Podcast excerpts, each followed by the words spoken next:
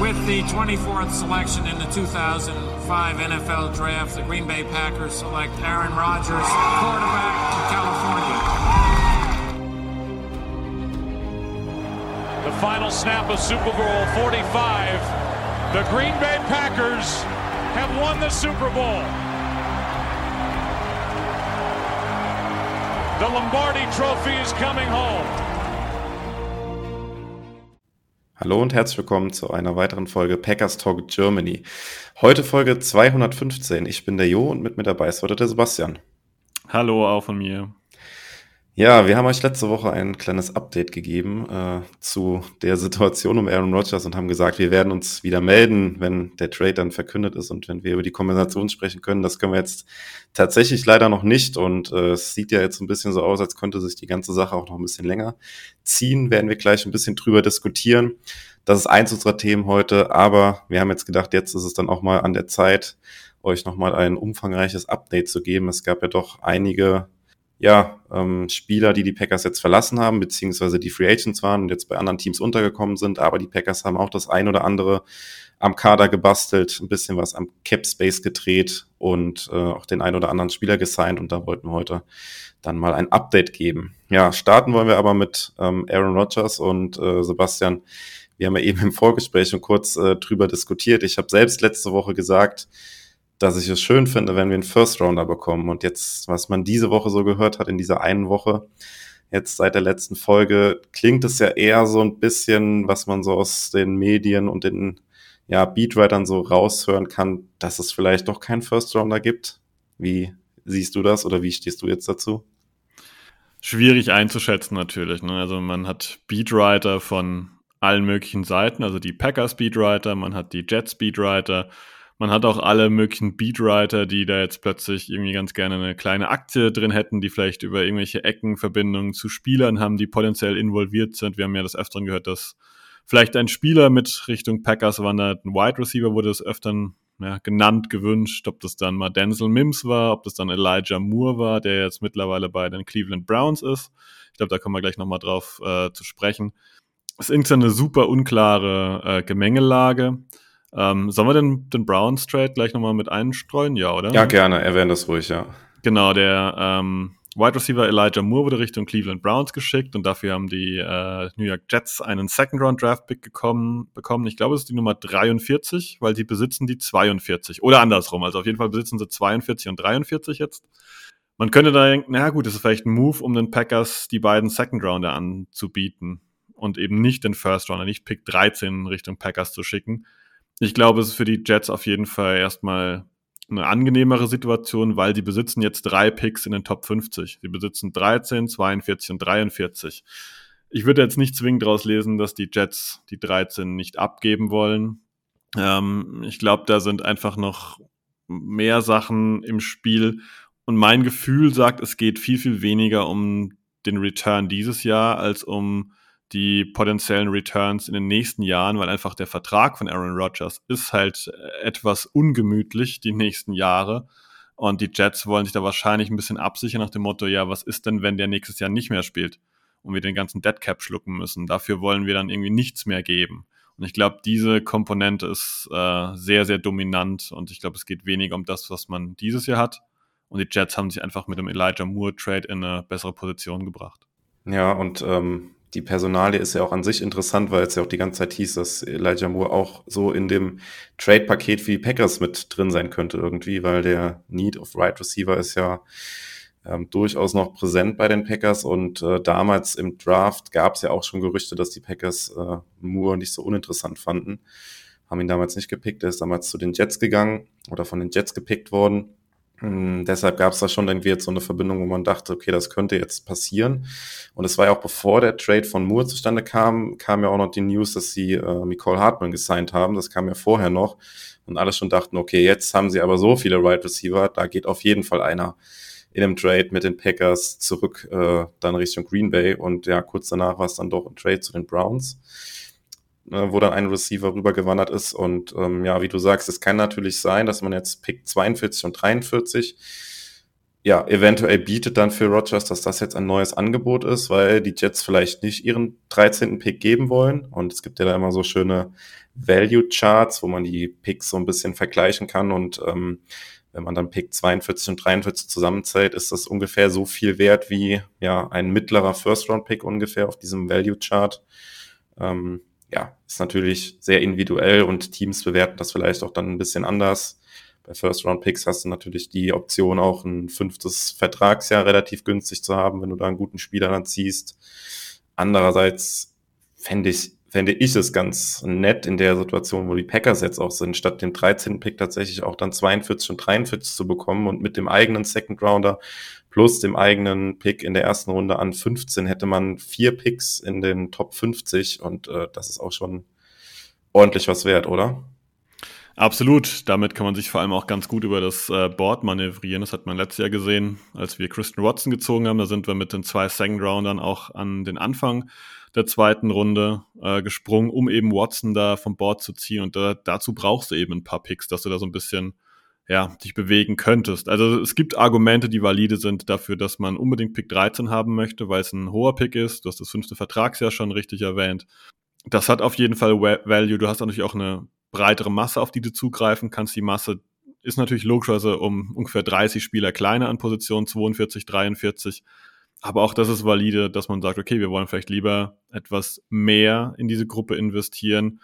Kommt meistens einfach darauf runter, was die Leute von dem Draft letztendlich halten. Ne? Ist der jetzt top-loaded und danach kommen vielleicht 50 Spieler, die man nicht allzu weit voneinander entfernt hat, dann macht es vielleicht mehr Sinn, zwei Picks davon zu haben wenn man sagt, es gibt aber einen deutlichen Cut nach, sagen wir mal, 20 bis 25 Spielern, dann ist so ein kleines Leistungsloch, dann ist es natürlich besser, wenn man innerhalb dieser ersten 25 zweimal zugreifen kann. Auch da gibt es verschiedene Ansichtsweisen. Ich würde mal behaupten, da gibt es einfach nicht die Wahrheit, sondern es gibt verschiedene Ansichten und ähm, ja, es wird spannend, was die Packers letztendlich da von den Jets bekommen, weil irgendwann wird das Ganze passieren. Also das muss man vielleicht auch nochmal einwerfen. Auf dem Discord gab es mal die, die Sache, ja, was ist, wenn äh, Aaron Rodgers jetzt bei den OTAs, also bei den, ja, bei den Trainingseinheiten da, äh, bei den Freiwilligen auftaucht? Ich glaube es nicht, dass er es tut. Das kann man einfach darauf runterbrechen. Wenn er sich verletzt, kann man denken, ja, da sind die Packers ja die Gelackmeierten. Ne? Das ist ja, dann, da läuft er da auf, hat da keine Lust, aber dann tut er sich noch weh. Das ist für Aaron Rodgers nicht gut, weil er nicht fit ist. Das wollen auch die Jets nicht. Die Jets wollen einen Quarterback, der fit ist. Also ich halte es eigentlich unter normalen Gesichtspunkten für ausgeschlossen, dass Rogers irgendwie, um einen Stunk zu machen, bei den Packers in irgendeiner Trainingseinheit aufläuft. Das glaube ich nicht. Damit tut er sich und seinem neuen Team keinen Gefallen. Ich glaube, das wäre auch ein ziemlicher Gesichtsverlust gegenüber dem, was er in der Pat McAfee Show da so abgelassen hat in Richtung Packers, wenn er jetzt dann sagt, oh, da komme ich doch zurück. Also das. Ja, ja. Also das, das halte ich für, für, äh, ja, für nicht möglich einfach. Und ähm, daher würde ich einfach sagen, es ist eine Frage der Zeit. Mein Gefühl sagt mittlerweile, das könnte eher relativ kurzfristig vorm Draft passieren. Ähm, weil auch dazu muss man vielleicht was sagen, dann sagt wieder, also man hat es wieder gelesen, ja, was ist, wenn die Jets einfach sagen, sie warten, bis äh, Pick 13 durch ist, oder bis, bis sie an der Reihe sind mit Pick 13 und sagen dann, nö, ist nichts mehr da, was uns gefällt, jetzt Packers können den Pick 13 haben. Dann ist die Frage, was passiert, wenn die Packers dann sagen, nö, wir wollen jetzt Pick 13 aber auch nicht mehr haben. Dann wird die, dann geht die Story weiter. Ne? Also das muss man immer beide Seiten sehen. Und ich glaube, das ist eine unangenehme Situation, aber ich glaube, sie werden sich einigen vorm Draft. Ähm, aber inwieweit das vorm Draft ist, wissen wir nicht. Wir machen jetzt mit unseren Podcast-Folgen auf jeden Fall einfach mal weiter und sollte uns da morgen der Hammer treffen, dann kriegt ihr wahrscheinlich ein schnelles Update nochmal irgendwie von uns auf einem anderen Wege halt. Ja, also ich bin jetzt auch sehr gespannt, wie lange das dauert. Und ich hatte eigentlich jetzt auch mal gesagt, oder in der letzten Folge hatte ich das, glaube ich, gesagt, dass ich jetzt davon ausgehe, dass es dann bis zum Draft passiert.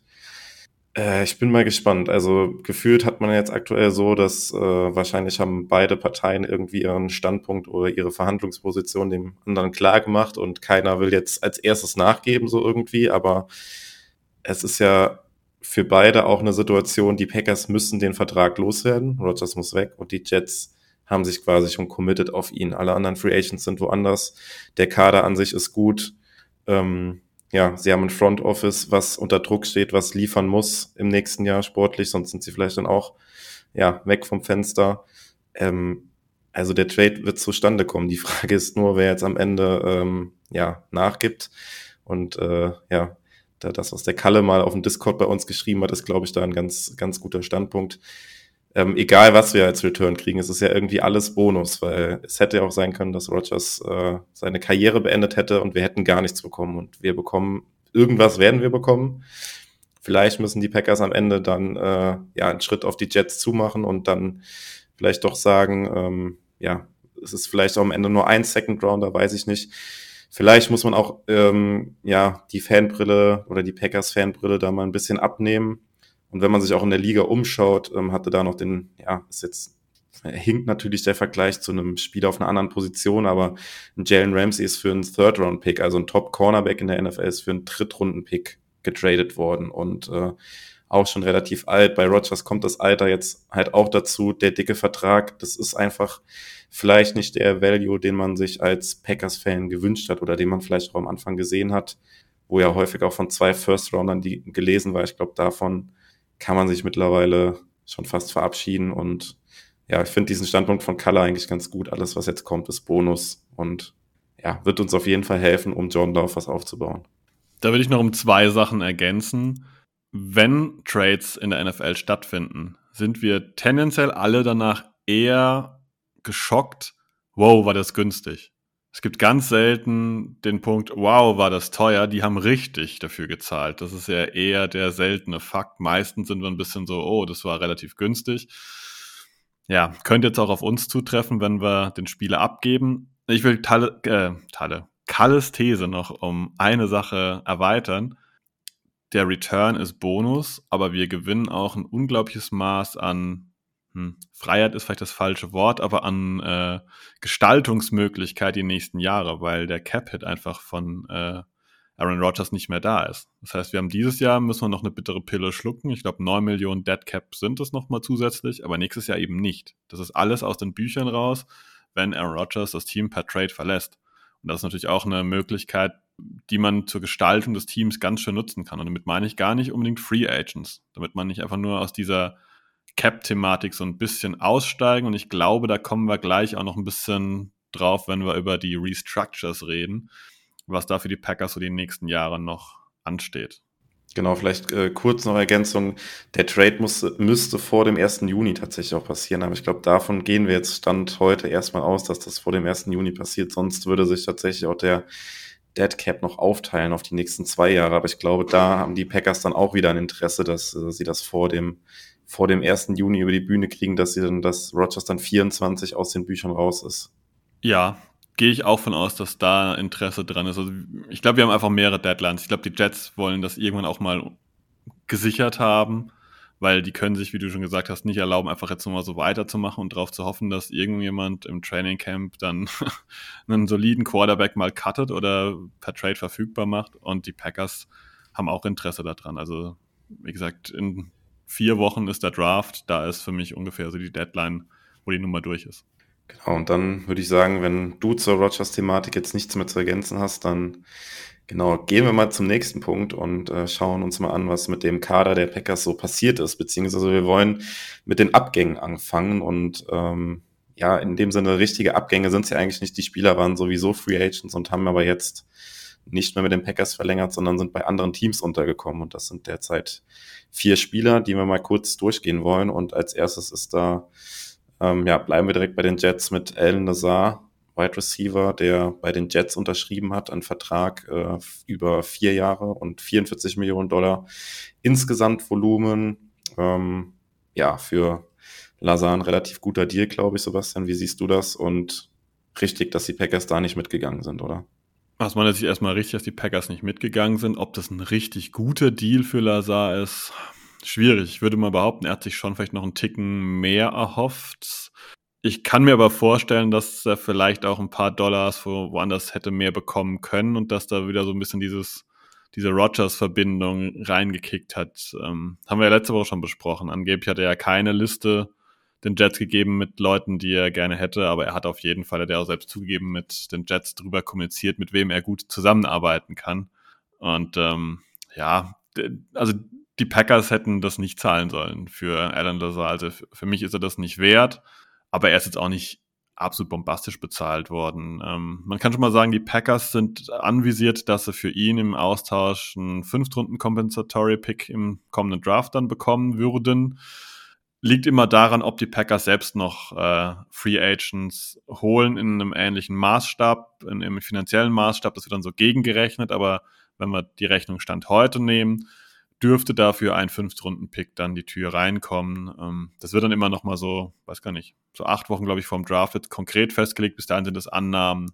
Ja, aber sieht für die Packers daher in Sachen Abgang eigentlich gar nicht so dramatisch aus, weil Lazar hat selbst gesagt, dass die Packers äh, gar kein Interesse mehr gehabt hätten, sich äh, mit ihm auseinanderzusetzen und ihn gar nicht verlängern wollten.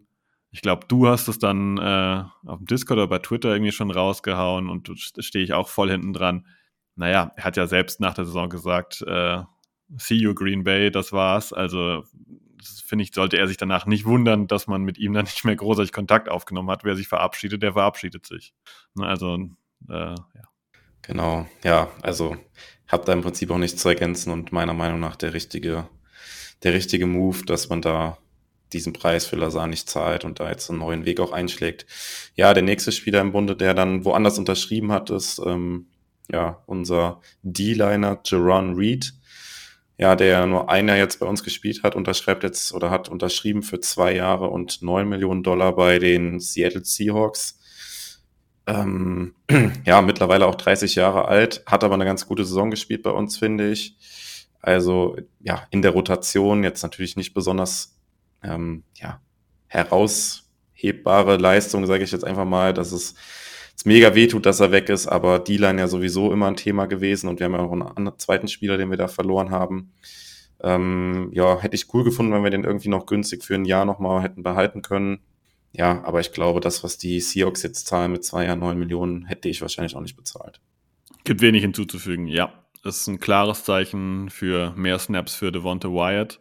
Aber ich kann ja ein bisschen überleiten, wenn man dann noch sieht, dass wir noch Dean Lowry verloren haben Richtung äh, Minnesota dann muss man sagen, sind jetzt zwei D-Liner weggegangen und damit ist klar, dass die Packers eigentlich auf D-Line in der Free Agency oder im Draft nachlegen sollten, weil wenn Wyatt jetzt Reed seinen Spot übernimmt, ist dann TJ Slayton der äh, neue Dean Lowry. Dann ist auch die Frage, wer nimmt eigentlich TJ Slaytons Position an, der jetzt immerhin auch eine naja, eine kleinere Rolle gespielt hat, aber auch da war. Und die Packers hatten letztes Jahr auf der Position wenig Verletzungssorgen. Also ich finde, da muss auf jeden Fall noch was passieren. Kenny Clark, Devonta Wyatt, TJ Slayton reicht in Tiefe nicht aus.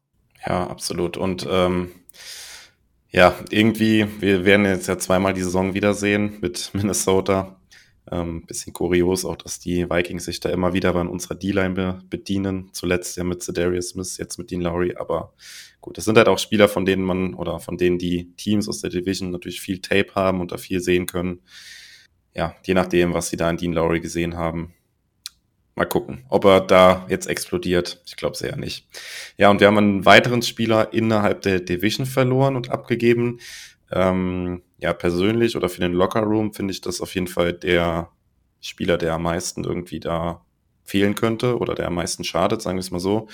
Äh, Robert Tonyan, unser Tight End, äh, unterschreibt für ein Jahr bei den Chicago Bears für 2,6 Millionen. Ähm, also auch eine Person, über die wir sehr häufig hier im äh, Podcast schon gesprochen haben. Ähm, kein Unterschiedsspieler in dem Sinne mehr gewesen und auch nicht so gut von seiner Kreuzbandverletzung zurückgekommen ähm, sportlich auch ein Abgang, den man verschmerzen kann, oder?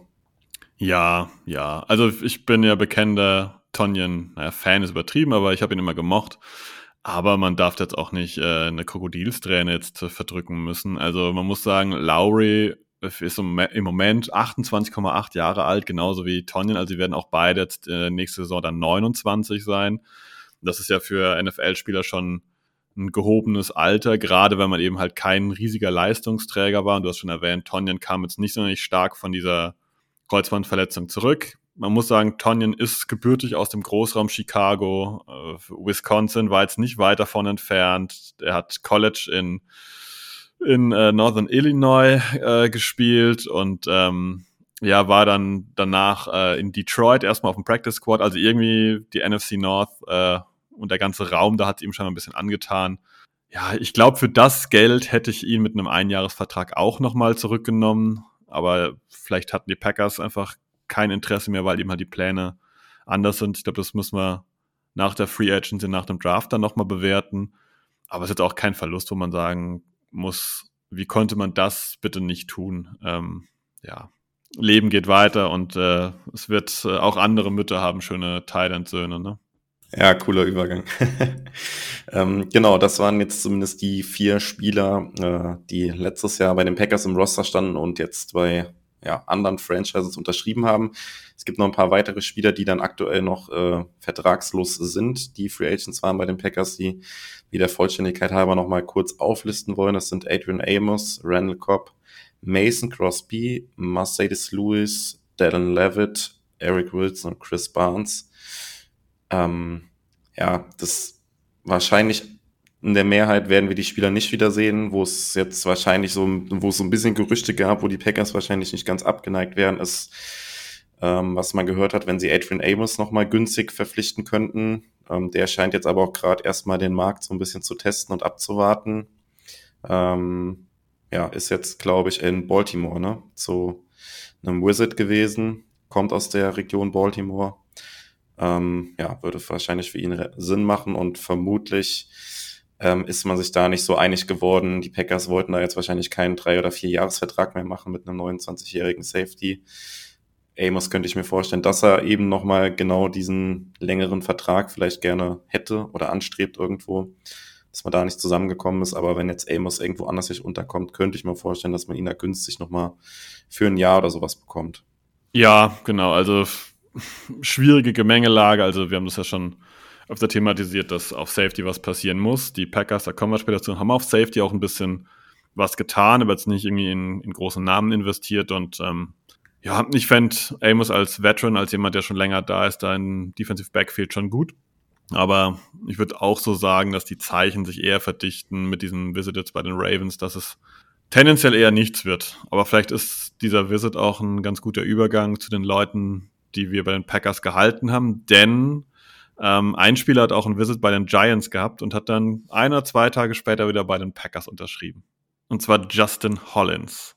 Der, ja, der ist äh, wieder zurück bei den Packers. Ich hatte eigentlich schon gedacht, dass der dann vielleicht sich äh, ein bisschen umorientieren möchte. Aber der hat dann einfach beschlossen, okay, ähm, ich schaue mal die Giants an. Und er hat sich da dann am Ende dann doch für die Packers entschieden. Justin Hollins ist zurück bei den Packers äh, Vertragsdaten gibt es noch nicht wirklich. Ähm, ja, war letztes Jahr eigentlich so Edge Nummer 4, Edge Nummer 5. Viel mehr würde ich ihm dieses Jahr auch nicht zutrauen. Also wenn wir mal rechnen, Roshan Gary kommt zurück von seiner Kreuzbandverletzung, Preston Smith, Kingsley Enekbari, ähm, Jonathan Garvin, so, Justin Hollins irgendwo in der Ecke, sollten wir im Draft noch irgendwas tun ja, in dem Schlagfeld ist er auf jeden Fall. Er ist ein Veteran. Er hat auch schon mal Special Team gespielt. Letztes Jahr nicht so viel bei uns, aber da hat er so eine gewisse Grundkompetenz über die Jahre. Ja, nettes Death Signing. Mehr nicht, würde ich sagen. Ja, ich fand es ganz gut, wie du das auf dem Discord geschrieben hast. Wir haben irgendwie ganz viele dritte und vierte Edge-Spieler, aber es fehlt halt irgendwie in der Spitze so ein bisschen noch was. Und bei Gary, ähm, ja, muss man mal abwarten, wie er von der Kreuzbandverletzung zurückkommt hatten ja in der jüngsten Vergangenheit leider auch ein paar negative Beispiele, wo das dann etwas länger gedauert hat mit so einer Kreuzbandverletzung. Und auch Preston Smith ist ja jetzt nicht mehr der Preston Smith von vor zwei, drei Jahren noch, hat auch, finde ich, ein bisschen abgebaut. Und äh, ja, also der, der Need oder Packers werden ja da auch häufig jetzt an 15 auch schon mal mit einem ähm, ja, mit einem Edge in Verbindung gebracht. Das sehe ich nicht so abwegig. Und auch mit dem Signing von Justin Hollins sehe ich das keinesfalls irgendwie außerhalb der Range, dass die Packers dann 15 jetzt trotzdem einen äh, Edge-Spieler picken könnten im Draft. Wäre auch nichts Untypisches für die Packers, dass man äh, ja auch Spieler pickt, wo man eigentlich in der Free Agency Spieler gesigned hat. Also da gibt's ja auch in der jüngsten Vergangenheit super viele Beispiele, dass man äh, Quay Walker gepickt hat, obwohl man mit Campbell teuer verlängert hat. Ähm, und auch damals, äh, Gary war es ja genauso, man hat Preston Smith, Darius Smith in der Free Agency geholt und dann trotzdem mit Rushan Gary den ersten Pick im Draft in Edge-Spieler investiert. Also könnte ich mir gut vorstellen, dass dann 15 trotzdem in Edge-Spieler geht. Oder zumindest äh, vielleicht in, mit dem Second Round Draft Pick, wenn wir jetzt einfach mal die Rogers Draft Picks rausnehmen, dass man da zumindest relativ früh noch ein Edge zieht, wenn man sagt, okay, Smith gibt uns vielleicht noch ein Jahr, Gary ist fit, Enakbari als Nummer drei funktioniert auf jeden Fall gut. Sowas ist auf jeden Fall für die Packers möglich und das ist auch Verdienst in Anführungszeichen des Signings von Justin Hollins, dass man da einfach einen Routinier hat, der eine solide Baseline bietet und kein schlechter Edge ist und in gewissen Momenten ja äh, ordentlich abliefern kann. Also wie gesagt, das ist äh, niemand, der uns nächstes Jahr wie Phoenix aus der Asche beglücken wird. Aber auch solche Spieler braucht Genau, ich würde einfach mal den nächsten Spieler in den Raum werfen, den die Packers gesigned haben. Und das ist auch ein Bekannter, der letztes Jahr bei uns auch schon unter Vertrag stand. Safety Rudy Ford. Safety ja sowieso eine Position, wo wir relativ dünn besetzt sind. Wir haben eben Adrian Amos angesprochen. Donald Savage, der jetzt äh, unter der Fifth Year Option spielt im kommenden Jahr. Ähm, bei dem es aber ja vergangene Saison eher so aussah, dass er jetzt äh, ja, Nickelback oder Slot Corner eher spielen könnte nicht mehr klassische Safety-Position, dafür vielleicht Rasul Douglas eher auf Safety. Naja, jedenfalls hat man Rudy Ford jetzt denjenigen resigned, der dann für Savage als äh, Safety übernommen hat. Ähm, ja, ist für mich allerdings auch kein ja, guter Starting Safety in der NFL. Es ist okay, man hat jetzt wieder ein bisschen ähm, ja, Spielermaterial, also Tiefe auf der Position, wieder ein bisschen geschaffen, aber es ist halt ja, für mich so ein bisschen halt auch auf der Stelle treten. Klar, es fehlen jetzt auch so ein bisschen die Optionen. Man hat nicht den Cap Space gehabt, um in äh, ja, die Free Agency da ähm, ja, richtig zuzulangen bei den Safeties, ähm, oben mitzubieten bei den Top-Kandidaten. Ja, muss ich dann halt ja mit so Leuten zufrieden geben, aber das ist natürlich auch jetzt mit Blick auf den Draft ein Riesen-Need und ich glaube, da kannst du noch ein bisschen was mehr zu sagen. Es gibt leider jetzt in den ersten Runden ja, in den ersten zwei Runden, glaube ich, kann man fast sagen, nicht so viele Safeties, wo man jetzt sagt, okay, die würden jetzt äh, Tag eins den Packers direkt helfen. Ähm, ja, ist so eine schwierige Position auf jeden Fall. Ja, das, also wir werden uns die nächsten Wochen im Podcast dann ab jetzt auch ein bisschen mit dem Draft beschäftigen, aber da kann man schon mal so ein bisschen äh, vorausschauen. Du hast es schon richtig getroffen, da sind wenige Spieler, die an den ersten ein, zwei Tagen im Draft auf der Safety-Position gehen. Es gibt einen, der offiziell dieses Label Safety hinter sich äh, hat. Äh, das ist der Kollege Branch von den ähm, von Alabama, äh, Brian Branch, aber der ist eigentlich mehr jemand, der wie Daniel Savage jetzt so im Slot als Nickel-Cornerback da rumläuft. Also guter Spieler steht außer Frage, aber der wird ja auf Safety auf NFL-Level nicht helfen. Also aus meiner Sicht Sidney Brown von Illinois ist jemand, der, den ich in Runde zwei sehe, aber dann wird's auch schon schmal. Das fällt so in ja, Runde vier, fünf. Da dürften einige Safeties gehen, die ein paar größere Problemzonen haben, die vielleicht ganz gute ja, Utility-Player sind, so ein Safety Nummer zwei bis drei, aber die Packers suchen ja im Prinzip jemand, der da hinten auch eine, eine klare Kante sein kann, der da vielleicht, ähm, ja, ich möchte gar nicht sagen Franchise-Player, aber halt über die nächsten vier, fünf Jahren Fixpunkt sein kann. Und da gibt es im Draft eher weniger Spieler, würde ich sagen. Da hast du es ganz gut gesagt. Rudy Ford ist jetzt nichts Neues. Das wird uns jetzt nicht ähm, den großen Schritt nach vorne bringen. Aber was mir daran gefällt, er hat letztes Jahr eigentlich seine Rolle als dritter Safety dann endlich, letztendlich äh, ja, erfolgreich und gut ausgefüllt. Denn als er gebraucht wurde, war er da und hat eigentlich auch eine solide Leistung gezeigt und wenig gravierende Fehler gemacht. Und daher muss ich sagen, bin ich eigentlich mit dem Signing ganz einverstanden, weil es auch nicht übermäßig teuer war. Also wenn man den wieder als Safety 3 einplanen, muss ich sagen, Daumen hoch, gute Sache. Genau, ich würde mal mit dem nächsten Spieler weitermachen und jetzt wird es ähm, relativ auffällig, dass jetzt einige Namen kommen, die vielleicht vielen nicht ganz so präsent sind. Das sind ähm, alles Namen, die irgendwie so auf das Special Team auch zurückzuführen sind. Und ähm, der erste Spieler, den ich da jetzt nenne, das ist Cornerback Corey Ballantyne. Ja, der eigentlich bei den Packers im vergangenen Jahr ausschließlich, oder das heißt ausschließlich, er hat eigentlich nur Special Teams gespielt. Ähm, Bis auf einen total miesen Einsatz. Da hat er in der, in der Garbage Time, glaube ich, gegen die Vikings gespielt und sah furchtbar aus. Also muss ich so deutlich sagen, es war grauenhaft. Ja, also Spieler mit Special Teams fallen ja eh mal wenig auf, aber diese, ähm, ja, Return-Touchdown von äh, Keyshawn Nixon gegen die Vikings, da ist er quasi als Begleiter nebenher gelaufen. Das, das habe ich immer so vor Augen, weil da irgendwie das, das Bild oder dieses Kamerabild relativ groß, groß auf seinem Trikotnamen irgendwie drauf war. Das ist so das Einzigste, wo ich mich gefühlt irgendwie mal dran erinnern kann, dass mir sein Name so mal in der Saison irgendwie so präsent gewesen ist, sage ich mal. Und ähm, ähm, ja gut, er kostet quasi nichts. Ähm, wenn unser Special Teams Coordinator Rick Besatcher der Meinung ist, dass er uns seinem Special Teams weiterbringt und mit dafür verantwortlich war, dass wir gegen Ende der Saison so ein gutes Return Game haben, dann bin ich mit dem Signing absolut fein und ja, keine Ahnung, ob du noch was groß zu ergänzen hast. Nee, also wenn der nur im Special Team aufläuft, da hat er scheinbar seinen Wert, sonst hätte Bisaccia garantiert gesagt, den möchte er nicht zurückhaben. Als klassischen Cornerback bin ich ganz froh, wenn wir ihn vielleicht nicht allzu oft auf dem Feld sehen, weil da hat das mir so überhaupt nicht gefallen. Ja, nächster Spieler, der in die Richtung geht, ist äh, Safety Travarius Moore, den die Packers gesigned haben. Ähm, kannst du zu dem ein bisschen was sagen, Sebastian? Zu dem kann ich ein bisschen was sagen, ja. Der hat äh, über 1100 Snaps für die 49ers in Special Teams gespielt. Also das ist auch wieder so ein Spieler, der in den Special Teams glänzen kann. Ich gehe davon aus, dass der Ersatzmann oder der der Nachfolger von Daniel Levitt, der ja auch als Safety gelistet war, aber da eigentlich nicht gespielt hat. Tavarius ähm, Moore war lange bei den 49ers, also in den Spielzeiten ähm, 18, 19, 20, 21 und 22. Also 21 hat er mit einer Achillessehnenverletzung komplett ausgesetzt. Und er hat da immer mal wieder auch Snaps auf dem Feld gesehen. Vor allem im Jahr 2020 hat er acht Spiele auch gestartet, war jetzt nicht übermäßig auffällig. Vielleicht ist jemand sogar aufgefallen in den Playoffs 2019, weil da hat er sich äh, im Super Bowl einen Ball von Patrick Mahomes geschnappt, äh, Interception. Äh, das ist so, glaube ich, sein, sein Big Play positiver Art. Er hat allerdings im gleichen Super Bowl auch in der Endzone eine Holding Penalty gegen Travis Kelsey bekommen. Also es ist ein Spieler für die Tiefe auf Safety, der eigentlich nicht als Starter relevant sein dürfte normalerweise. Dazu hat er letztes Jahr einfach auch quasi nicht gespielt. Also er hat äh, combined über 13 Spiele für die 49ers, 8 Tackles gehabt letztes Jahr.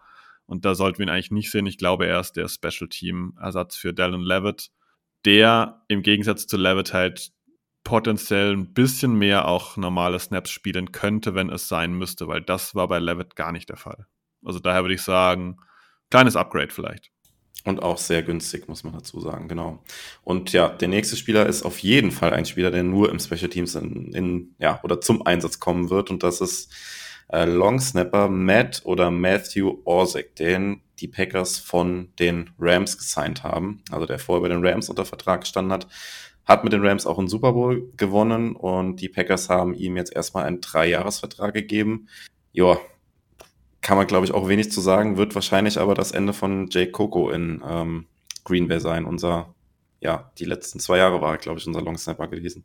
Ja, ähm, ich finde es ganz spannend, muss ich sagen. Also man kann immer ein bisschen zu ihm noch ganz kurz sagen, dass er als Rookie 16 Spiele für die Jacksonville Jaguars gespielt hat 2019 und dann zuletzt jetzt zwei Jahre bei den Rams war. Du, hast schon gesagt, er ist ein Winner, er ist ein Super Bowl Champ.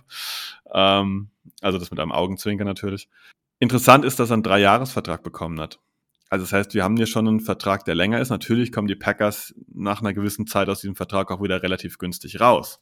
Aber gefühlt ist es erstmal keine Competition für Jack Coco, sondern sie haben ihm jemand vor die Nase gesetzt. Weil wenn es Competition gewesen wäre, wäre es der klassische One-Year-Deal gewesen, aber es ist ein Dreijahresvertrag. Also ich würde mal sagen, es ist kein offener Kampf, sondern der Spot gehört, laut dem Zettelchen, den jetzt die Packers da an ihrer Wand hängen haben, wahrscheinlich Matt Orzak und der kann den im Training Camp nur verlieren. Also daher würde ich sagen, man war mit Coco scheinbar nicht zufrieden und man hat da auch jetzt ein bisschen Geld ausgegeben. Ich habe mal die äh, Finanzrangliste der Long Snapper mir angeguckt. Der war natürlich Jack Coco sehr weit hinten einsortiert. Ich weiß gar nicht genau, Platz 28 bis 32. Und mit Matt Orzak ist man jetzt in der Mitte der ja, Liste angekommen. Das heißt, man hat jetzt ein bisschen mehr Geld in die Hand gegeben, weil man wohl auch gemerkt hat, ist ganz gut, wenn das Ding da ordentlich angeflogen kommt, sonst gibt es halt nur Probleme. Kann man gar nicht, wie du gesagt hast, so viel dazu sagen, aber ich finde den Prozess richtig, dass die Packers mittlerweile einfach auf Special Team Wert legen und ja, dazu gehört auch ein ordentlicher Long Snapper. Ja, und auch die oder die nächste Verpflichtung oder die nächste Vertragsverlängerung ist wahrscheinlich, wobei man da natürlich auch wieder ein bisschen diskutieren kann, aber vermutlich auch Special Teams äh, bezogen, nämlich unser Returner, beziehungsweise der beste Returner der vergangenen NFL-Saison, ähm, ja, overall. Ähm, unterschreibt nochmal mit einem Einjahresvertrag, ähm, Vertragsvolumen 4 Millionen. Keyshawn Nixon kommt zurück und ja, Du hast, glaube ich, am Anfang warst ein bisschen skeptisch gewesen, als du die Summe auch gehört hattest. Ähm, kannst du ja gleich gerne nochmal ausführen. Ähm, ja, aber ansonsten klingt jetzt erstmal relativ viel, 4 Millionen finde ich auch für einen Returner, aber er hat natürlich auch ähm, ab Mitte der Saison seinen Value absolut unter Beweis gestellt und ja, es können halt äh, Gamechanger sein, so explosive Returns. Ja, genau. Ich war zu Beginn ein bisschen skeptisch und habe okay, 4 Millionen für jemand, der keine regulären Snaps sieht, zwar ein sehr guter Returner war, aber der jetzt auch keine lange Historie in der NFL hat, dass er der super Returner ist. Also es, wir haben das alles schon gesehen, dass es so ein, so ein One-Hit-Wonder manchmal gibt, irgendjemand, der eine Saison ein bisschen performt, dann plötzlich nicht mehr da ist.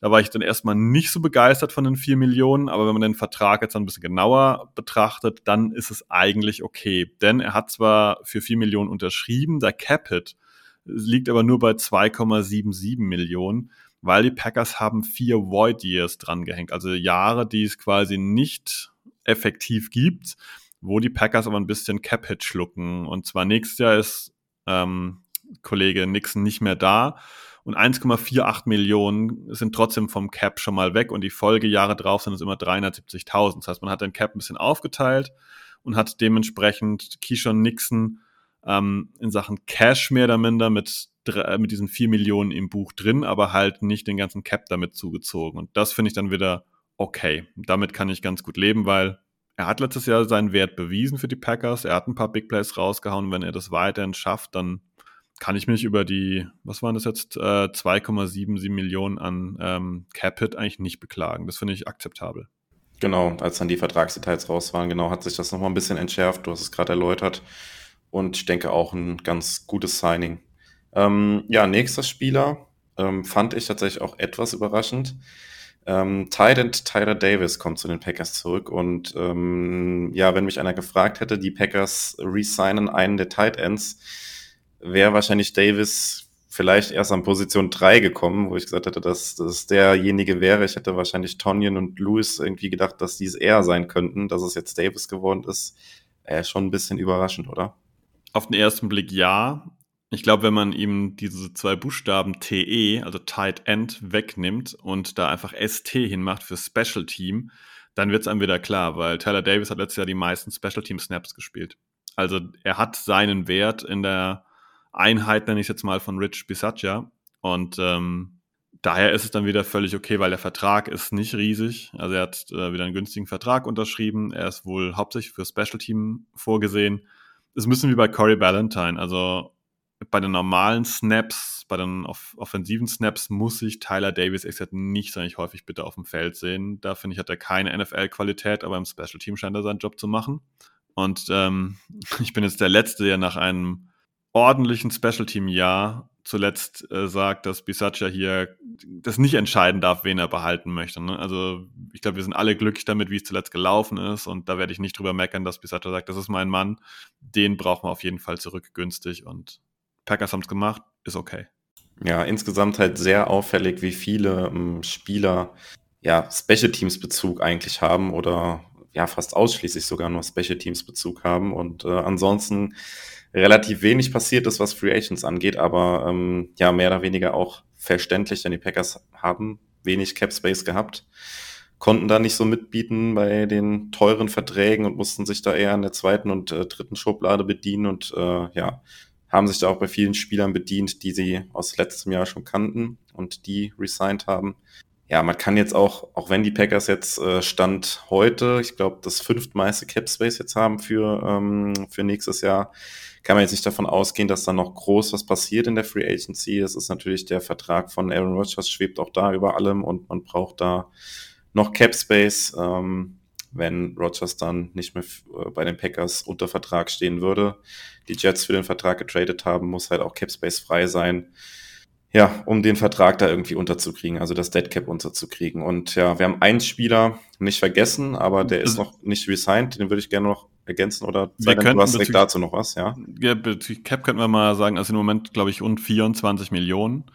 Wenn Rogers getradet wird, ähm, kann man direkt neun davon wieder abziehen. Dann landet man bei 13. Und so eine Draft-Klasse wird im Schnitt so mit 11 bis 12 Millionen angesetzt. Das liegt so ein bisschen dran, was für Picks man hat. Das heißt, sollten die Packers für Rogers einen First-Rounder kriegen, wird das ein bisschen teurer da mit diesem Standardvertrag angesetzt, als wenn die Packers jetzt irgendwie äh, alle kriegen jetzt einen Herzinfarkt für Rogers nur einen Siebtrunden-Pick bekommen, weil natürlich vom, vom Vertrag her deutlich günstiger ist. Also da ist noch so ein bisschen Spiel und das bedeutet, die Packers haben jetzt wirklich nicht arg viel Raum im Moment. Also nur, falls ihr mal diese Liste seht, wer noch wie viel äh, Cap Space frei hat. Diese Rookie-Klasse kann man bei fast allen Teams abziehen. Da natürlich logischerweise nicht bei Teams, die keine Picks haben. Also die letzten Jahre hat man sich über die Rams manchmal ein bisschen äh, ja, belustigt, die, die keinen First Rounder hatten und so. Dafür war halt ihr finanzieller Spielraum ein bisschen größer, weil sie mussten keine Rookie-Klasse mehr in den Cap da reinkriegen. Genau, absolut. Also das ist immer noch sehr, sehr auf Kante genäht und ähm, ja, wir kommen auch gleich nochmal kurz zu den Verträgen, die umstrukturiert wurden. Das spielt natürlich auch da alles mit rein. Aber genau ein Spieler, den wir noch erwähnen wollen, ähm, der jetzt noch nicht äh, seinen Vertrag unterschrieben hat, aber die Packers haben unseren letztjährigen Right Tackle Josh Nischman mit einem Second Round Tender belegt. Sebastian, was, was heißt das? Genau. Das heißt im Prinzip, dass er erstmal Restricted Free Agent war und das sind Spieler, die drei Jahre Accrued NFL Experience haben. Das heißt also, die drei Jahre äh, wirkliche NFL-Saisons mitgespielt haben. Das liegt ein bisschen daran, dass man eine gewisse Anzahl an Spielen erreichen muss, um eben dann halt irgendwann Unrestricted Free Agent zu werden. Und das hat er nicht geschafft, sondern er ist halt Restricted Free Agent. Die Packers haben gesagt, er ist uns quasi äh, 4,304 Millionen Dollar wert, weil das ist das Äquivalent zu diesem Second Round Tender. Nijman ist es im Moment erlaubt, mit anderen Teams zu reden. Die können dem auch Angebote machen, aber, also die müssen dann äh, nördlich von 4,304 Millionen sein und sollte eines der Teams ihm sowas anbieten und er unterzeichnet das, dann haben die Packers das Recht, ähm, diesen Vertrag zu matchen. Das heißt zu sagen, wir bieten ihm das auch an. Sollten die Packers das nicht tun, dann bekommen die Packers einen Second-Round-Draft-Pick im Draft 2023 für Nijman, der dann eben bei diesem anderen Team unterzeichnet. Man kann sich fast denken, dass Nijman wahrscheinlich kein Angebot bekommen wird, das irgendwie Richtung 5, 6 Millionen von irgendeinem Team geht und dass niemand seinen Second Round dafür Josh Nijman äh, ja, investieren wird, anbieten wird und dementsprechend ist das immer so, so ein Waiting-Game, also man muss ein bisschen drauf warten, bis es soweit ist. Und irgendwann wird Nischen merken, okay, es kommen keine Angebote rein und dann wird er diesen Second-Round-Tender für diese 4,304 Millionen unterzeichnen und ist nächstes Jahr dann zurück bei den Packers, weil eine andere Option hat er nicht. Die Packers haben quasi ihren Stempel noch auf Nishman drauf. Er kann nur mit anderen verhandeln, aber die Packers haben am Ende immer die Möglichkeit zu sagen, wir matchen und du musst bei uns bleiben oder du nimmst das Angebot an, was jetzt einfach so auf dem Tisch liegt. Was anderes äh, gibt's nicht. Und wenn er geht, bekommen die Packers auf jeden Fall Kompensation und zwar auf jeden Fall diesen Second Round Draft Pick. Ja, und auch hier ein absolut äh, logischer Move, dass man das gemacht hat. Nischman hat letztes Jahr Fry Tackle dann, als er seine Position dann irgendwann mal gefunden hatte, auch in der Line haben wir auch oft drüber geredet, dass da sehr viel ausprobiert wurde, aber als er seine Position da Right Tackle gefunden hatte, hat er die solide ausgefüllt, würde ich mal sagen. Ist natürlich jetzt kein, ähm, kein Elite-Tackle, wird er auch wahrscheinlich nicht mehr werden, muss er auch nicht werden. Aber so ein Spieler, und wenn es nur als äh, Backup ist, für knappe vier Millionen im Roster zu haben, kann sehr viel wert sein. Und von daher kein, kein Schritt, den man irgendwie kritisieren muss. Ja, das ja, war. Da, da, ja. da, kann ich noch eine Sache dazu einwerfen. Selbst wenn Nijman, selbst wenn die Packers im Draft, wir kennen sie alle, in Runde 1 einen Tackle ziehen an 15, und den auf Right Tackle stellen. Wir kennen die Verletzungshistorie von Bakhtiari. Vielleicht funktioniert der Right Tackle noch nicht direkt, was auch immer da passiert. Nijman wäre für diese Summe auch einfach ein super Swing Tackle. Mehr will ich gar nicht einwerfen. Und das äh, ist ein cleveres Resigning, das hast du schon richtig gesagt. Ein cleveres Angebot stand jetzt. Genau. Ja, und ähm, eben habe ich es schon mal angedeutet, ähm, die Packers waren ja ja, also als man aus der Saison kam, auch relativ weit im Minus mit dem Cap Space und man musste da wieder relativ viel an den Verträgen rumbasteln und tun. Da wollen wir auch noch mal kurz drauf eingehen und zumindest äh, ein paar Zahlen mal nennen, nicht im Detail drauf eingehen. Es wurden sehr viele Verträge angepasst und umstrukturiert, nahezu quasi alle, wo es das irgendwie, ja, wo es sich die Möglichkeit ergeben hat. Ähm, es wurde der Vertrag von Bakhtiari, Rasul Douglas, Kenny Clark, Jair Alexander, Aaron Jones, der ja zum Teil auch auf Geld verzichtet hat, Preston Smith und Devontre Campbell angepasst. Ähm, und man hat da insgesamt ordentlich Cap Space kreieren können. Auch da, dass ihr mal ein paar Zahlen gehört hat, ähm, bei Bakhtiari waren das 7,5 Millionen, bei Rasul Douglas 3,3 Millionen, bei Kenny Clark 11 Millionen und bei Jair Alexander 9,5 Millionen. Ähm, ja, man muss dazu sagen, das ist natürlich dann immer Geld, was man dieses Jahr spart, was man aber effektiv nicht spart, was dann halt einfach hinten dran gehangen wird oder in den Vertragsjahren, die dann bei den jeweiligen Verträgen noch kommen, die dann irgendwann wieder hinten draufschlagen. Ähm, ich war eben auch in der Vorbereitung der Folge relativ erschrocken, als ich mir das bei Bakhtiaris Vertrag mal angeschaut habe, der nächstes Jahr jetzt ähm, knapp 21 Millionen gegen den Cap zählt, aber Nächstes Jahr ist dann sein letztes Vertragsjahr von seinem Vertrag und da zählt er mit über 40 Millionen äh, gegen oder würde er gegen den Cap zählen. Äh, das ist natürlich schon eine ordentliche Hausnummer für einen Nicht-Quarterback, sag ich mal, auch wenn Left Tackle natürlich eine absolute Elite-Position ist in der Offensive Line sowieso, aber allgemein auch gesprochen. Ähm, ja, ist das, was man sich damit halt so ein bisschen erkauft und ähm, man kann das, finde ich, nicht wirklich kritisieren auch. Ähm, du kannst ja auch gerne mal sagen, was du davon hältst, aber es ist ja mehr oder weniger alternativlos auch gewesen, dass man das macht. Und äh, ja, obwohl die Packers das gemacht haben, wir haben es eben gesagt oder du hast es erklärt, ist man trotzdem auf Kante genäht, kann nicht viel in der Free Agency machen, braucht das letztendlich, um die Draft Picks auch unterzubekommen. Und äh, ja, also ich finde alternativlos rührt natürlich daher, dass man die letzten Jahre da versucht hat, ein Titelfenster offen zu halten. Das dicke Ende kommt dann jetzt so langsam und das müssen wir halt die nächsten Jahre uns da sukzessive von erholen. Ja, finde ich, hast du gut gesagt. Ich versuche es aber mal zu verbildlichen. Also David Bakhtiari ist jetzt in der kommenden Saison 2023 32 Jahre alt und hat ein Capit von 21 Millionen. Und wenn man ihn cutten würde, hätte er ein Dead Cap von 38 Millionen. Also eigentlich keine Frage, dass der nächstes Jahr bei den Packers nicht äh, ja, auf dem Roster steht, der sollte eigentlich da sein. Also jetzt Trade, also irgendwas Retirement schließen wir mal aus und wir reden wirklich nur von der sportlichen Komponente. Er schafft es ins Team oder Cut, weil ansonsten würde, müsste man für ihn 17 Millionen an äh, zusätzlichem Cap kreieren, wenn man ihm eben cuttet. Das ist äh, eigentlich unmöglich. Du hast schon erwähnt, nächstes Jahr hat er einen Cap-Hit von 40 Millionen. Das heißt also, er hat nochmal 19 Millionen Aufschlag. Die muss man erstmal freischaufeln.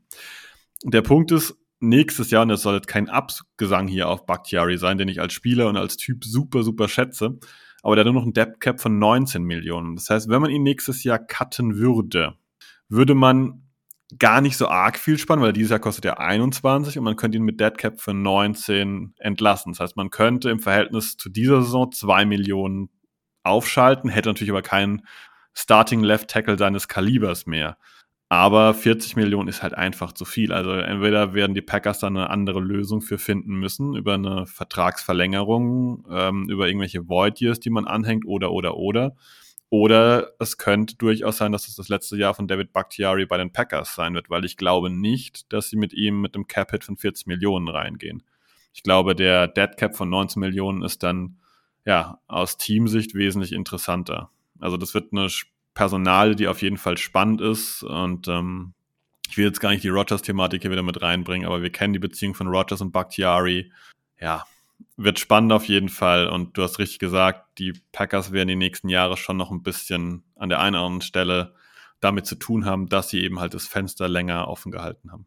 Genau, man wird sich da aber sukzessive von erholen können. Also das ja, braucht jetzt halt einfach diese ein, zwei Jahre, wo man das jetzt ein bisschen ausbaden muss, ein bisschen nachbluten muss sozusagen von den letzten Jahren. Aber ja, ist jetzt die Saison auch unvermeidlich gewesen, dass man diese Verträge so anpasst und dass man das macht, weil den Cap Space braucht man einfach und es fehlt ja auch immer noch ein bisschen was und man kann auch so mit dem Roster, wie er jetzt ist, nicht in die Saison gehen. Also da wird auch noch ein bisschen was kommen und gemacht werden müssen.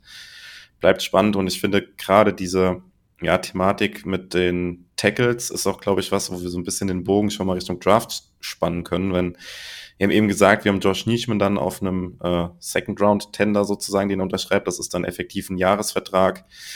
Bakhtiari, der theoretisch noch zwei Jahre Vertrag hat, wo du es jetzt aber schon gesagt hast, dass dieses nächste Jahr unfassbar teuer ist, dass es sein kann, dass da irgendwas passiert. Ähm, eigentlich, wenn man jetzt in die Saison reinguckt, ist man, was die Offensive Line äh, angeht, eigentlich ganz gut aufgestellt, auch von der Tiefe. Man hat auch einen Zach der Left Tackle gespielt hat und ganz gut ausgesehen hat. Aber ich glaube, das ist doch auch eine Position, die so ein bisschen vielleicht auch under the radar ist, wo die Packers auch schon früh zugreifen könnten, oder? Also Tackle ist ja auch sowas typisch Packers-mäßiges, dass man da eigentlich gut besetzt ist auf der Position, aber sich dann vielleicht auch so ein Prospect zieht, was ähm, ja noch ein bisschen roh ist und dann ähm, ein Jahr hinter Bakhtiari lernen kann und nicht direkt starten muss. Das wäre doch sowas typisch Packers-mäßiges auch, oder? Ja, man muss einfach sagen, dass die Packers in Sachen O-Line in den späteren Runden über Jahre hinweg eine gute Nase bewiesen haben. Also ich gebe immer gern das Gegenbeispiel, die Vikings, die seit Jahren First, Second Rounder da rein knallen und jetzt mal eine bessere O-Line haben. Und äh, gut, wenn man es mal sieht, die haben ihren Center verloren, aber Corey Lindsley haben wir, weiß gar nicht, ich glaube in Runde 5 mal damals gezogen. Ne? So, David Bakhtiari war ein Viertrunden-Pick. Zach Tom haben wir in Runde 4 gefunden. John Runyon war ein Sechstrunden-Pick. Josh Nischman äh, war undrafted Free Agent. Also wir haben da schon so eine Tendenz, dass wir da ganz gute O-Line erkennen, ohne jetzt in Runde 1 zugreifen zu müssen. Wird es aber dieses Jahr einfach nicht ausschließen, dass die Packers sowas tun. Also klar ist, dass diese Line sehr gut ist, aber die wird demnächst ein bisschen umgebaut werden müssen ist halt die Frage, inwieweit Zach Tom da als Left Tackle gesehen wird. Das ist super schwer an, zu antizipieren. Klar ist, glaube ich, Maya Center, Left Guard, Elton Jenkins. Das sind die zwei Positionen, wo ich sage, die sind fix. Die anderen drei Positionen sind sehr, sehr offen. Runyon ist garantiert im Rennen, dass man den vielleicht behält. Zach Tom, hat er Startermaterial oder ist der einfach nur jemand, der vielleicht als Swing Tackle sehr gut funktioniert, was man auch wertschätzen muss? Nishman, hm, schwierig. Ich glaube, wie du richtig gesagt hast, Sachen Tackle oder O-Line ist bei den Packers das Feld offen und mich wird nichts schockieren. Mich wird nicht schockieren, wenn sie in Runde 1, 2 dran gehen. Mich wird es auch nicht schockieren, wenn sie sagen, wir machen es wie alle Jahre und knallen Runde 4, 6 und 7 drei Picks in die O-Line nochmal rein. Das wäre auch, äh, ja, Klassiker. Ja, und Stichwort Draft ist auch noch ein gutes Stichwort. Ähm, ja, die Packers oder beziehungsweise das Front Office hat sich ein paar Pro Days angeguckt in den letzten Tagen, Sebastian. Was, was sind überhaupt die Pro Days und wo waren die Packers da zu Gast? Kannst du uns da mal kurz updaten? Ja, die Pro Days ähm, unterscheiden sich zwar immer von, bisschen, von der Uni jeweils ein bisschen, aber grundsätzlich so, dass halt die athletischen Werte da nochmal äh, aufgelegt werden. Das heißt, die Spieler laufen dann nochmal, die machen nochmal Agility Drills. Diese Drills können sich manchmal von Uni zu Uni auch ein bisschen unterscheiden, aber die, die GMs kriegen halt nochmal oder ja, nicht nur die GMs, sondern die, die Vertreter der Teams, die da sind, die kriegen nochmal einen klaren Eindruck über den Spieler, können da auch teilweise sogar nochmal ein bisschen was fordern, dass nochmal irgendwas gezeigt werden soll. Ob das die Spieler dann mitmachen, steht auf einem anderen äh, Programm. Es gibt da ja auch immer wieder Spieler, die verweigern, irgendetwas äh, zu zeigen. Ich glaube, es hat vielleicht, viele haben es schon mitbekommen, dass der eine Quarterback im Draft, Bryce Young, wohl relativ viel Wasser getrunken hat, ähm, als er als er da entsprechend bei der Combine auf die Waage gestiegen ist, dass halt ja mehr Kilo angezeigt werden. Also da gibt es auch schon Spieler, die arbeiten mit so Tricks. Aber Pro Days heißt grundsätzlich, dass die Packers an irgendwelchen Spielern dieser Unis ein bisschen mehr Interesse haben. Und die Packers waren jetzt bei Iowa State. Das ist relativ interessant, denn Iowa State hat äh, ist jetzt nicht die Riesen-Uni, jetzt wie LSU oder Alabama, die da regelmäßig NFLer im großen Stile produzieren, aber sie haben einen Edge-Rusher mit Will McDonald, dem vierten, der so ein bisschen aus dem Nichts die Saison da rausgekommen ist und da waren sie beim Pro Day vor Ort. Der einzige andere Spieler, der so ein bisschen, hm, würde man sagen, relevant ist, sein könnte bei Iowa State, war Wide Receiver Xavier Hutchinson, alles jemand für die mittleren Runden. Wenn man jetzt äh, Will McDonald vergleichen würde, müsste man sagen, Randy Gregory, falls den jemand vor Auge hat, das ist so der Typ ähm, Will McDonald, eher so ein bisschen lean, also ein bisschen schmal. Und äh, ein Edge Rusher wäre möglich, ähm, hat eine starke Leistungskurve gehabt, wäre aber dieses berühmte, dass die Packers ihn noch ein bisschen entwickeln. Da waren sie beim Pro Day äh, vor Ort.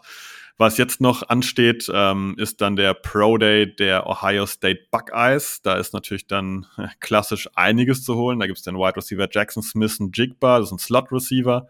Wird in Runde 1 gesehen. Offensive Tackles gibt es zwei Stück. Paris Johnson auf jeden Fall in Runde 1. DeWant Jones, äh, ein Riese.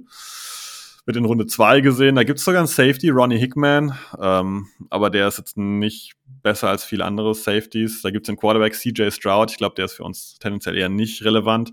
Und es gibt noch einen D-Liner, Zach Harrison. Da scheinen die Packers ein bisschen genauer hinzuschauen.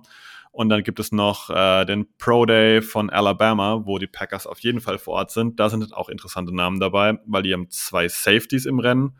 Brian Branch, über den hatte ich vorhin schon gesprochen. Das ist der ja, Cornerback-Typ eher, der, also Slot-Nickel-Cornerback in der Mitte des Feldes. Haben wir noch Safety Jordan Battle, Running Back Jamir Gibbs, aus meiner Sicht der zweitbeste Running Back im Draft. Äh, toller Spieler, glaube ich auch nicht für die Packers.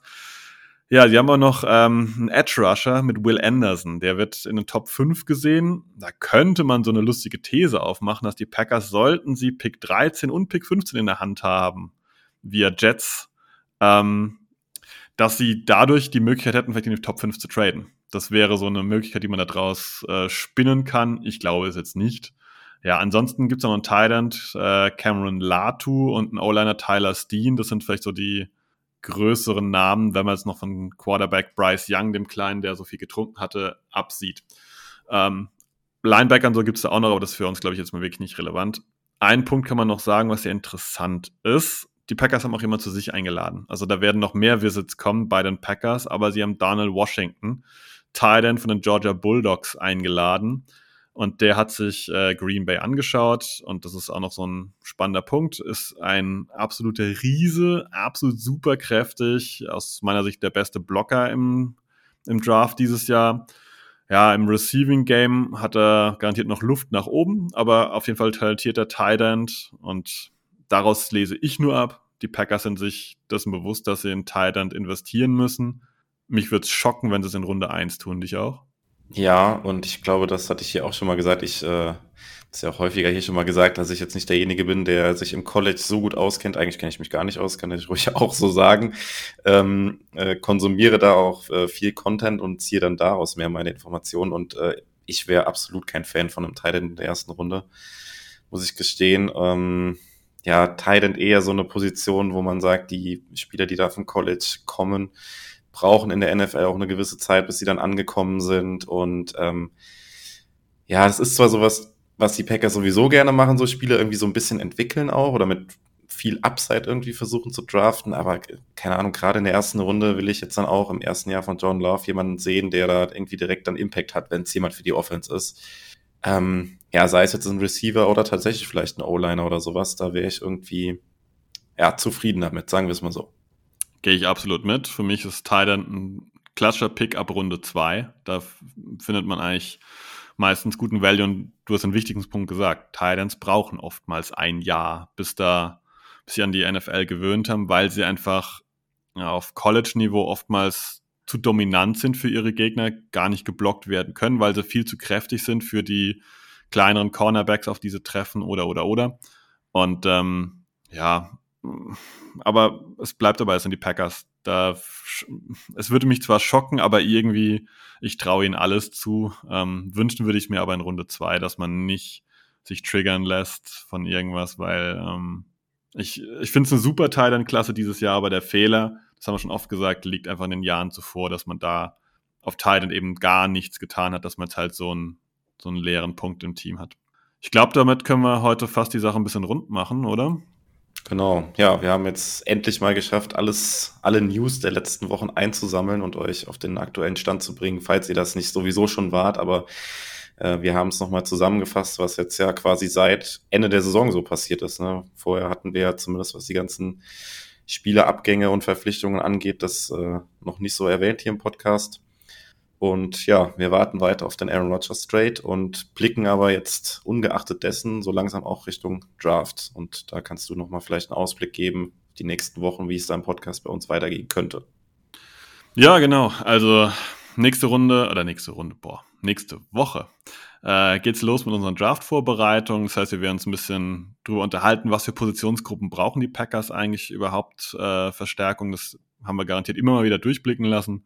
Dann werden wir da auch so die relevanten Spieler vielleicht nennen und jeder bringt noch so einen, so einen Sleeper mit. Ich denke, da dürfte Chris auch mal wieder mit an Bord sein. Äh, bei einer Draft-Folge ist er garantiert heiß drauf. Ähm, genau, das wird dann auch ein bisschen Richtung äh, unseren anderen Content bewegen, dass wir da dann auch ein bisschen was präsentieren können. Das kennt ihr eigentlich schon von uns gewohnt. Und ähm, im Nachgang können wir jetzt schon sagen, kommt Jan Wegwert wieder zu uns in Podcast äh, und wird mit uns dann nach dem Draft über die Picks der Packers intensiv sprechen. Das kann man auch schon mal deutlich sagen, dass wir da eine Zusage haben. Ja, und äh, ja, ganz zum Ende kann man sagen, es ist sehr wahrscheinlich, dass Adrian Franke diesen Sommer nochmal bei uns aufschlägt. Wir haben es ausgemacht, dass wir das machen, wenn der Aaron Rodgers Trade, Trade durch ist, weil wir wollen dann über das ganze das neue System der Green Bay Packers sprechen und nicht nur über ja, das Halbgare, was wir jetzt hier insgesamt schon seit Ewigkeiten auf der Wärmeplatte liegen haben. Ähm, das nur so als Ausblick. Also nächste Woche Draft-Content, dann Draft-Review mit Young und irgendwann kommt dann Adrian Franke nochmal bei uns vorbei und wird ja, uns auf das Big Picture zusammenschauen lassen.